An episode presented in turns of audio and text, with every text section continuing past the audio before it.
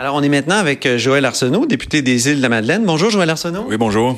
Donc, euh, vendredi dernier, en commission euh, des transports, il y a eu quand même un événement qui vous a fait dire que vous aviez un profond malaise. Expliquez-moi un peu ce qui est arrivé. Ouais, c'est un peu troublant. On recevait une entreprise de la Californie, Lyft, qui venait présenter un mémoire à la commission sur toute la question de l'industrie du taxi et la déréglementation qui s'en vient.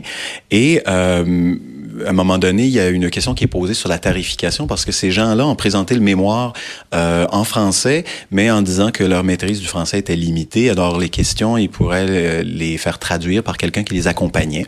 Alors au bout de quelques minutes, euh, il y a une réponse qui a été offerte par un représentant euh, sur le salaire qui était gagné par les conducteurs de, de Lyft. La réponse a été offerte en anglais. Le ministre s'est tourné vers les membres de la commission en disant tout le monde comprend, on peut passer à la prochaine question.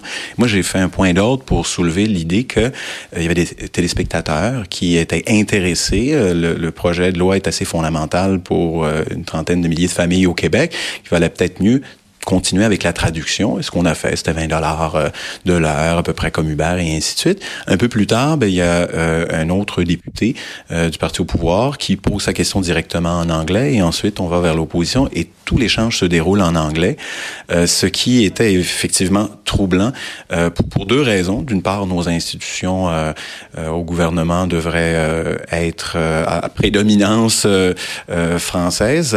on devrait donc échanger en, français et, et d'autre part, le dossier est suffisamment important pour que les Québécois aient l'information de première main en français. Mais la présidente de la commission vous a dit, ou le président, je ne me souviens pas exactement, euh, vous a expliqué qu'il n'y a pas de règles sur euh, l'usage des langues au Parlement. Euh, ça rappelle un célèbre tableau qui est au Salon Bleu, le débat sur les langues.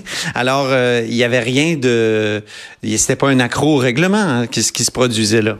Ben, en fait, ce à quoi j'ai répondu qu'on n'avait pas besoin d'un règlement pour faire preuve de respect envers euh, la langue d'usage au Québec et les Québécois euh, unilingues francophones qui veulent suivre les débats de l'Assemblée nationale. Et je pense qu'à cet égard-là, avec euh, avec la loi 101, avec les débats actuellement là, sur le recul du français dans l'espace public, euh, je pense que les parlementaires ont un devoir d'exemplarité. Et c'est ce que j'ai voulu signifier à mes collègues euh, dans mon intervention ce, ce passage-là, si euh, facile à l'anglais, il, il, vous inquiète? Est-ce que c'est une tendance, euh, euh, c'est une tendance au Québec de, de, de comme ça euh, faire en sorte, faire comme si les deux langues étaient vraiment sur, sur un même pied?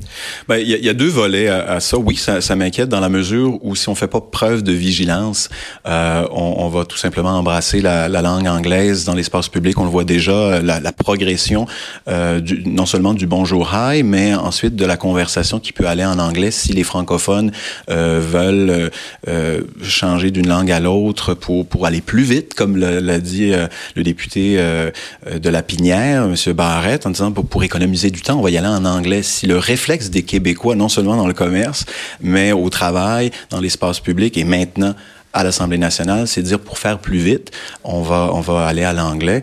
Mais je, je pense qu'on va à l'encontre de, de, de, finalement de, de nos valeurs et euh, de notre rôle fondamental là, de vivre ici au Québec et d'affirmer notre nation euh, francophone à travers l'ensemble de l'Amérique du Nord. On sait que le, le français, il, il, est menacé. Peut-être qu'on ne le sent pas comme une menace directe, mais il est d'abord menacé par, par l'insouciance des, des gens et au premier chef vendredi dernier des parlementaires. Donc, euh, une inquiétude sourde, là, vous, vous habite là-dessus. Mais, mais comment faire euh, pour faire... Est-ce que vous sentez que vos, vos euh, compatriotes, j'allais dire non, vos collègues ont été sensibles à vos arguments? Ben, je pense que oui. Il y a des députés qui, suite à mon intervention, ont manifesté leur approbation. D'autres en semblaient irrités parce que ils, y voyaient peut-être un, côté partisan parce que j'ai fait un lien entre le dossier dont on, discute, c'est-à-dire la prise de contrôle éventuelle par des intérêts étrangers de l'industrie du taxi, avec l'ouverture grande qu'on fait pour Uber et Lyft. Donc, il y a une symbolique là-dedans. On, ouvre la porte euh, par la libéralisation de l'industrie du taxi à des entreprises étrangères, et en plus, on le fait dans la langue de l'envahisseur, si, je peux m'exprimer ainsi. Alors, euh, on, a l'air doublement colonisé dans un réflexe comme celui-là, et ça, c'est inquiétant est-ce que c'est majeur? Est-ce que c'est fondamental? Est-ce que cet événement-là est marquant? Probablement pas. Moi, j'ai voulu sincèrement conscientiser euh, mes collègues à l'idée euh, qu'on on devait et qu'on qu'on devait donner l'exemple exactement. Et puis on m'a dit, ben est-ce que vous voulez changer le règlement?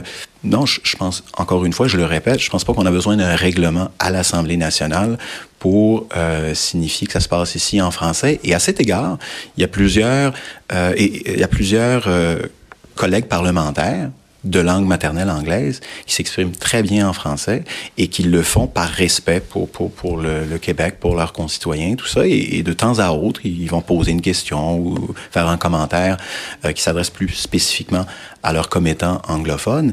Mais ils le font, je pense, dans un très grand respect de la langue commune. Puis je pense qu'il faut continuer dans ce sens-là. En commission, c'est pas le gouvernement qui, euh, qui, dirige les travaux. Évidemment, on est à l'Assemblée nationale, on est dans le cadre du législatif, mais est-ce que euh, le gouvernement euh, est sensible à, cette question-là, selon vous? C'est le gouvernement de la, de?